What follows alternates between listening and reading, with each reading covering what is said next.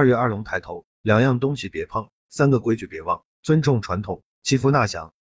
二月二星雨晴，草芽菜甲一时生，又逢一年二月二龙抬头之日。作为我国民间传统民俗节日，从古至今都被人们当做一个祈求风调雨顺、时来运转的吉祥日子。二月二的主角龙是百姓心中的祥瑞之兽，也执掌着行云布雨，是天子和尊贵的象征。到了二月二这天，人们都希望能得到龙神的庇佑，也因此衍生出了众多习俗文化和规矩。这些习俗规矩代代相传，流传至今，可以算是中国传统文化的一部分。这日除了要剃龙头，还有三个规矩别忘，两样东西别碰。尊重这些老传统，为新年祈福纳财，开启一年的好运气，为家人和自己讨个好彩头。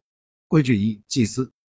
祭祀素来是我国传统节日里的一项重要的活动，到了二月二龙抬头这天也不例外，要祭拜龙神和土地公。二月二这天不仅是龙抬头节，还是土地公的诞辰，也被称为社日节。土地公负责掌管五谷农作物的生长以及一方土地的平安。到了二月二，百姓就会为土地公举办土地会，到土地庙中烧香祭拜。祈求土地公保佑这方水土的百姓粮食富足，出入平安。土地公的祭祀方式和寻常的祭祀流程一样，而龙神就比较特殊了。祭龙神的活动名为引龙，引龙的方式大致分为两种：撒灰引龙和积水引龙。其一，撒灰引龙。明代的《晚蜀杂记》中记载，二月二为龙抬头，乡民用灰自门外蜿蜒步入宅处，旋绕水缸，互为引龙回。每逢二月二，人们就会早早的起床，拿着提前收集好的灶灰或是草木灰、石灰。从家门外撒到家中的厨房灶台，再绕着水缸撒一圈，还有的人家会走到河边或井边一路撒回家，撒的会弯弯绕绕的，好似一条蜿蜒的巨龙，代表着把龙迎回了家中。其二，汲水引龙，俗话龙似水，水润而生财，在古人的眼中，龙主宰着雨水，水又代表着财，这引龙也被称为引钱龙。在一些地区，清晨太阳还未出山时，人们就会拿着一把水壶，零两秒壶里放上几枚硬币，走到河边或是井边积满水。之后往家走，而且要边走边洒水，不能说话，洒成一条水迹，水不能全部洒完，要剩余一些。到家后将这水和壶中的钱币都倒入家中的水缸里，就代表把钱龙迎回家了，财气也就随之而来了。规矩二：吃龙食。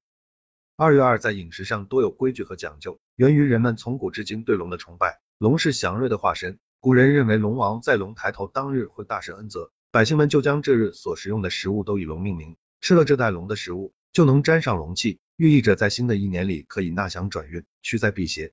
俗话说百里不同风，千里不同俗，在吃龙食上也一样。每个地方的人在龙抬头当天吃什么自然也不一样。比如有的地方讲究吃猪头肉，代表着抬龙头；有的地方吃龙须面，称为佛龙须；有的则吃炸糖糕，称作吞龙胆；还有吃春饼，意为摸龙鳞；吃饺子是食龙儿。几乎所有的传统美食都被赋予了吉祥好运的寓意。也寄托了百姓们对风调雨顺、平安喜乐的生活的渴望。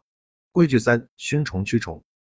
俗话说惊蛰过后，百虫苏。通常二月二龙抬头在惊蛰前后，冬眠的百虫开始苏醒萌动。很多昆虫是有害的，不仅会危害到地里的庄稼，影响农作物的生长，还容易引起一些疾病，影响人的健康。古人认为龙是灵虫之长，正好借龙抬头之日来镇伏百虫，保佑人们健康平安、五谷丰登。在二月二就有了熏虫驱虫的规矩。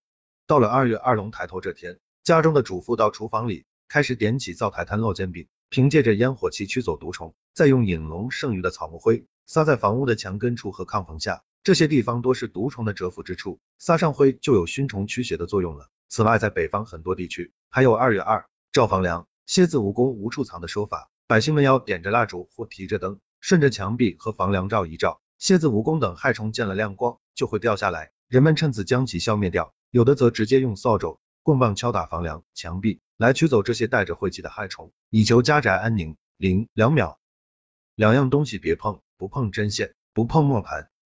二月二龙抬头这天是有忌讳在其中的，到了这天，家中的妇女是不能碰针线做针线活的。苍龙这天出现在地表之上，崭露头角，势必会向人间观望。若是在家中动了针线，就会刺伤龙眼，龙神就不能及时的布云施雨了，同时也会惹怒龙神。引火上身带来不祥之事，家中要是有需要缝缝补补的针线活，最好提前或者推后一天再做也不迟。